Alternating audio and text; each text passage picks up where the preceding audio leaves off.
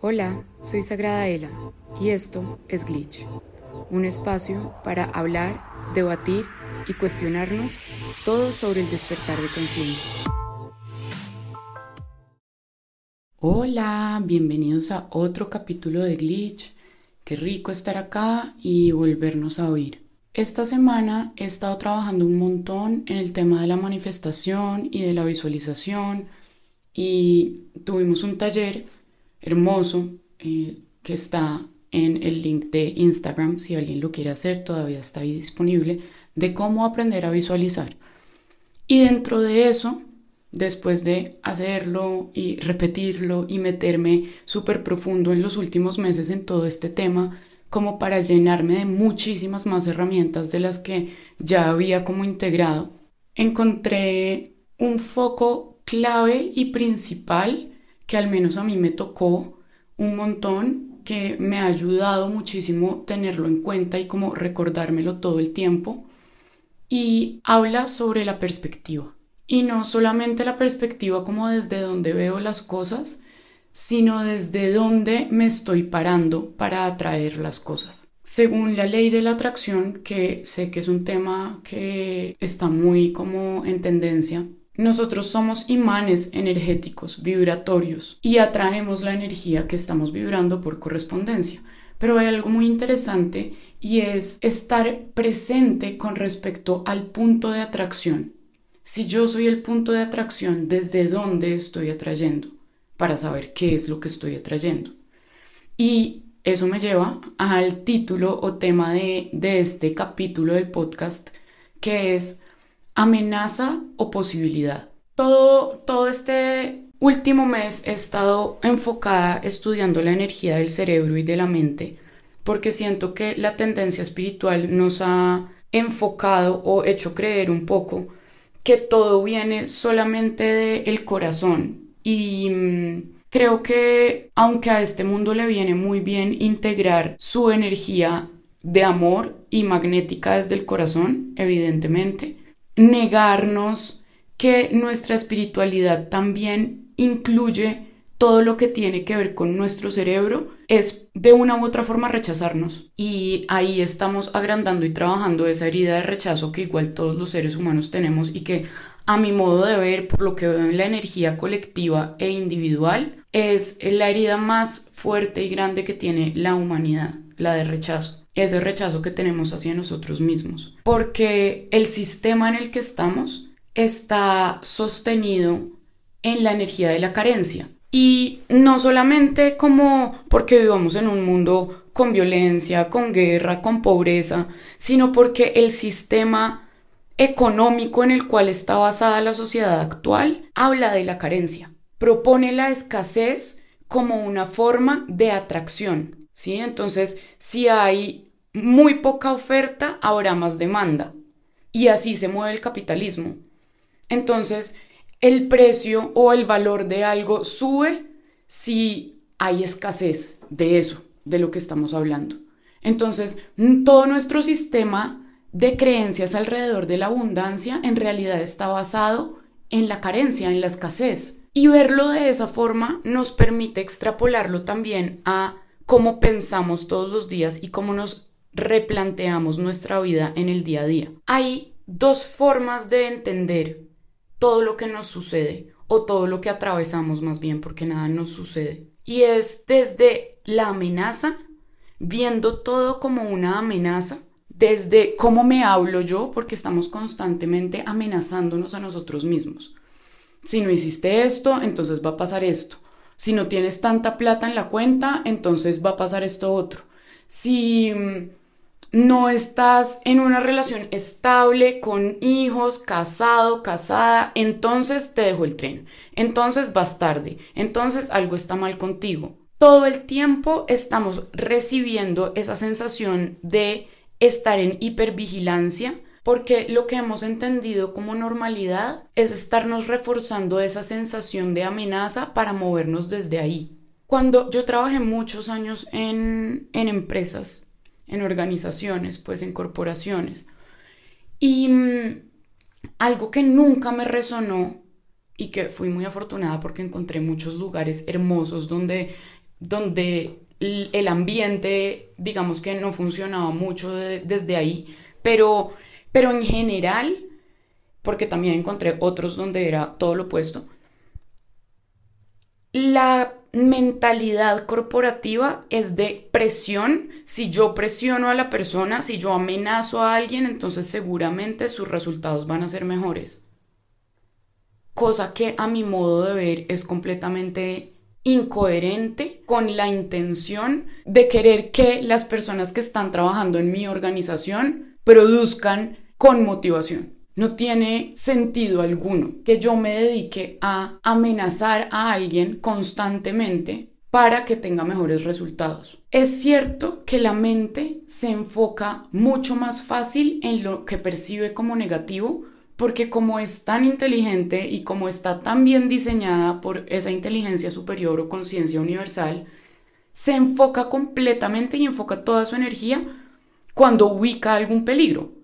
Eso no quiere decir que el resultado de eso vaya a ser más productivo o más positivo de si lo hacemos desde otro lugar, de si la perspectiva está basada en otro lugar. Entonces, lo que sucede es que nos educamos en un sistema de calificación, ¿cierto? De amenaza todo el tiempo frente a no puedes perder estas materias, no puedes dejar de estudiar, tienes que hacer las tareas, de obligación y amenaza, porque ¿qué pasa con el niño que no hace las tareas, que no pone atención en clase, que hay un castigo?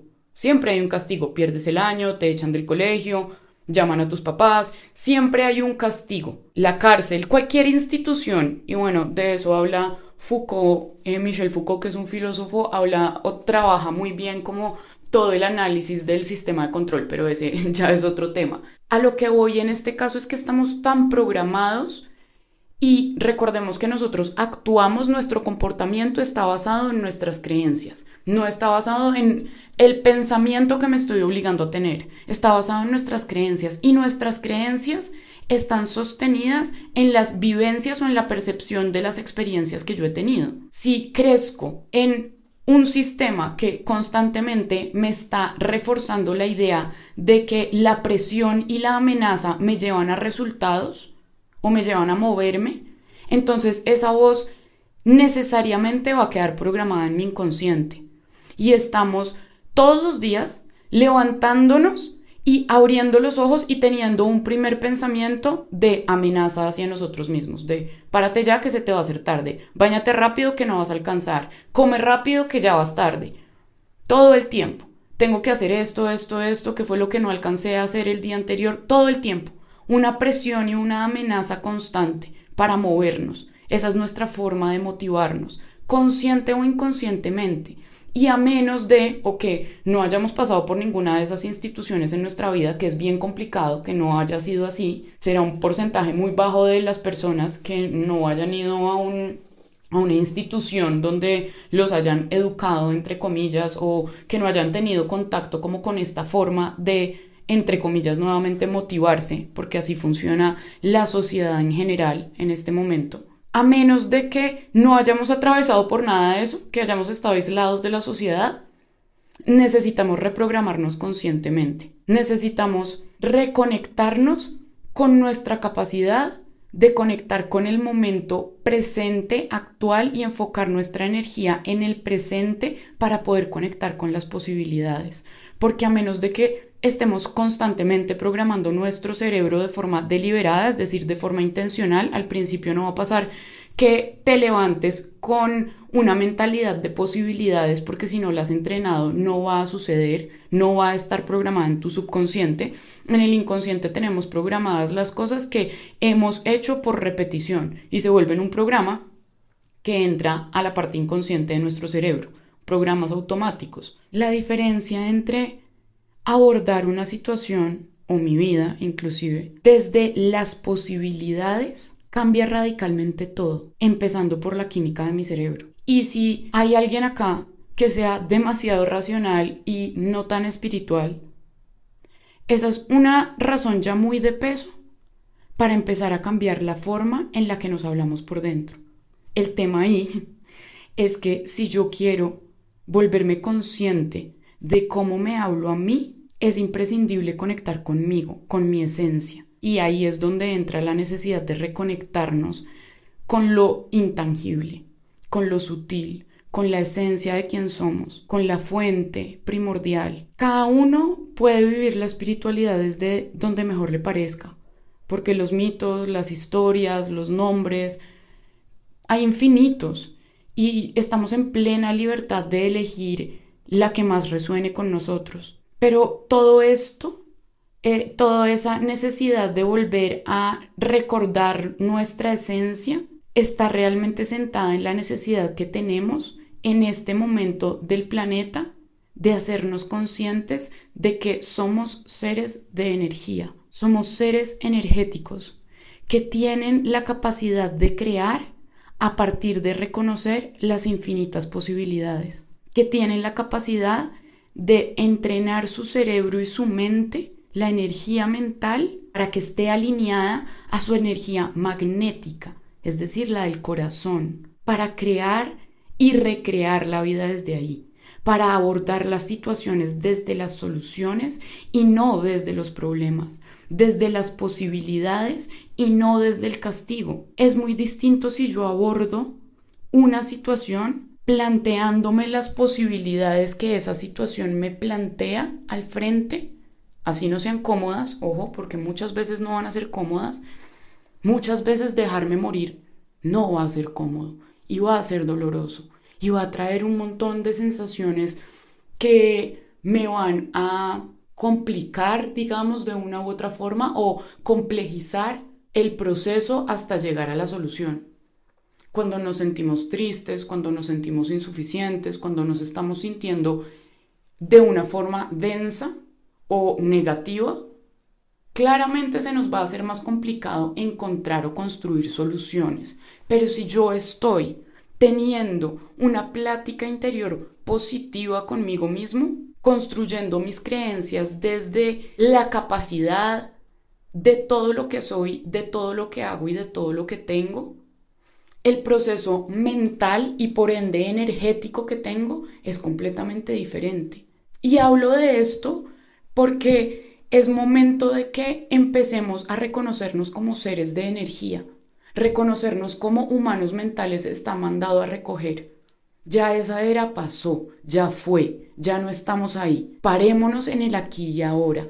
Parémonos en un mundo que requiere que nos hagamos responsables de los seres energéticos que somos.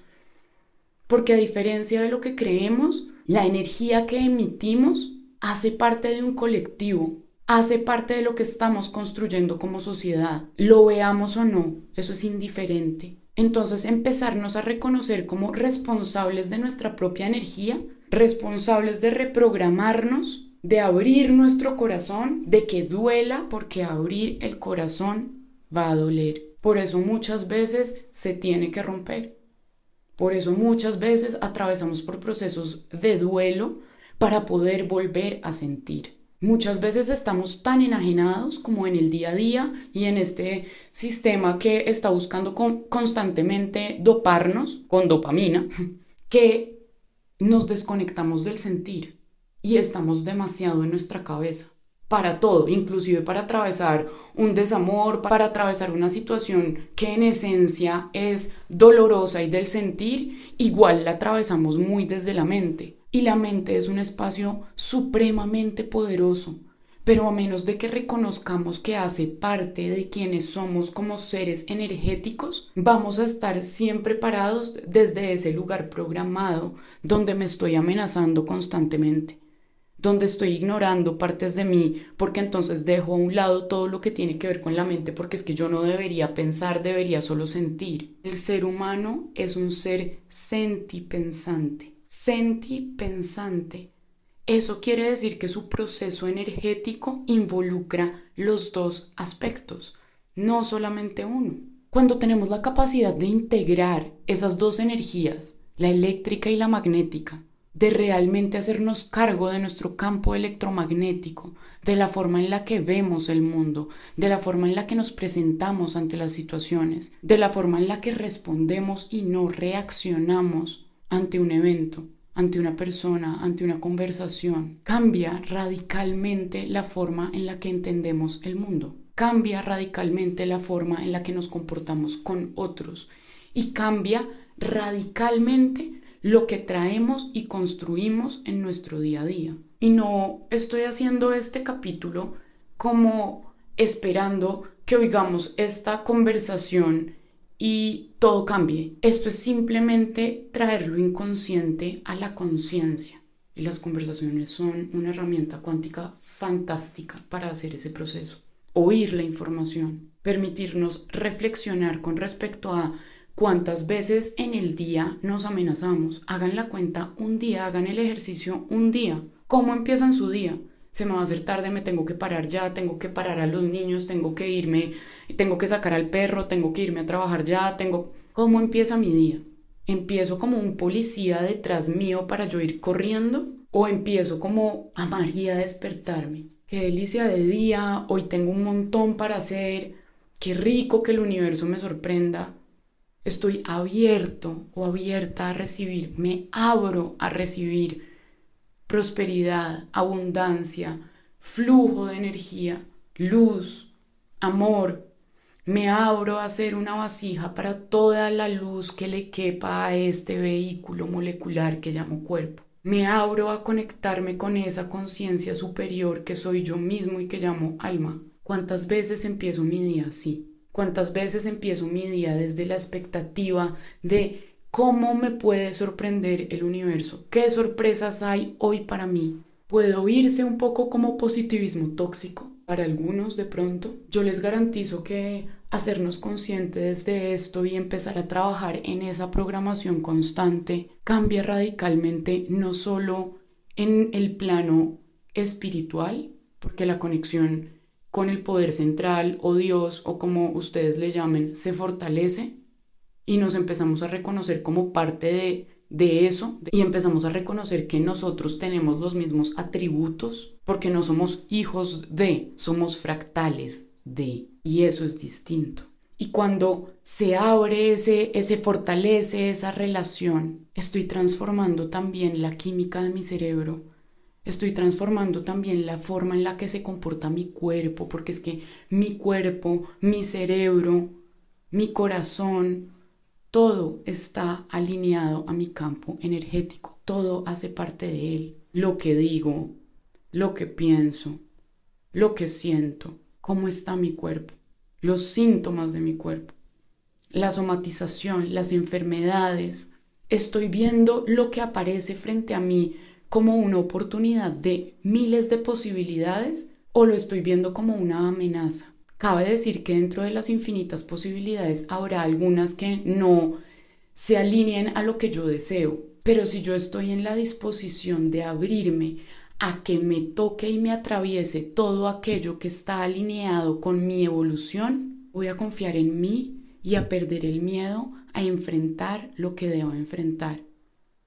Entonces apago de igual forma ese pensamiento de amenaza porque cuando yo confío en mí, cuando yo confío en que la persona de mi equipo de trabajo va a hacer su trabajo de la mejor forma, no lo estoy amenazando. Estoy expectante, emocionado y motivado por ver qué me va a traer, cómo me va a sorprender esa persona. Hagamos lo mismo primero con nosotros y después con el resto, porque si no lo hacemos con nosotros, Nunca es genuino ni auténtico lo que entregamos hacia afuera. Sin embargo, seamos muy observadores con cómo nos comportamos con los otros, porque ellos son espejos de cómo nos estamos comportando con nosotros mismos y tal vez no lo podemos ver. Tal vez está tan en el inconsciente que son puntos ciegos que no podemos ver a menos de que un otro me muestre. Hagámonos cargo de empezar a ver la vida de una forma distinta. Este año 2023 hay una posición astrológica, Saturno en Pisces, que entra, creo que es en abril, si no estoy mal, y habla de la estructura, de lo espiritual, de lo sutil, de lo etéreo. El año pasado Júpiter estuvo en Pisces, que es toda la expansión de la espiritualidad. Y bueno, eh, si ustedes oyeron los podcasts de, del año pasado, se dieron cuenta que tuve bastante dualidad con respecto a, a esa expansión de la espiritualidad, porque evidentemente la oscuridad aprovecha todo lo que se está expandiendo para filtrarse por ahí y hay un montón de información que nada tiene que ver con lo que en realidad es el desarrollo, la conciencia energética. El año pasado se prestó un montón para una expansión. Este año viene con la necesidad de estructura de todo eso que tiene que ver con lo espiritual, con lo etéreo, con lo energético. Y lo principal para eso es el discernimiento. Y la única forma en la que yo puedo sembrar y construir discernimiento en mí, autonomía en mis creencias, en mí, es empezando a reprogramarme. Y para mí no hay una mejor invitación de empezar ese proceso de reprogramación que ir a reflexionar con cómo me estoy hablando en mi día a día. Si el motor de mis días, de mi energía cotidiana, viene de la amenaza o de las infinitas posibilidades. El amor al final del día es la comprensión energética es la comprensión de quiénes somos en esencia, sin juicios humanos, trascendiéndolos un poco, transformándolos y evolucionándolos. No podemos hablar de espiritualidad y de energía si no nos esforzamos por reconocernos como seres energéticos, si no tomamos la responsabilidad frente a nuestra energía, a nuestra mente, a nuestro corazón. Reconciliémonos con nosotros mismos. Esa es la primera parte y yo diría que la más expansiva en todo este proceso de entregarnos amor consciente. Los amo, estoy segura que los meses que se vienen van a traer mucho movimiento y deseo profundamente que ese movimiento energético lo puedan aprovechar cada uno de ustedes desde la conciencia y desde abrirnos a las múltiples posibilidades que nos trae estar presentes.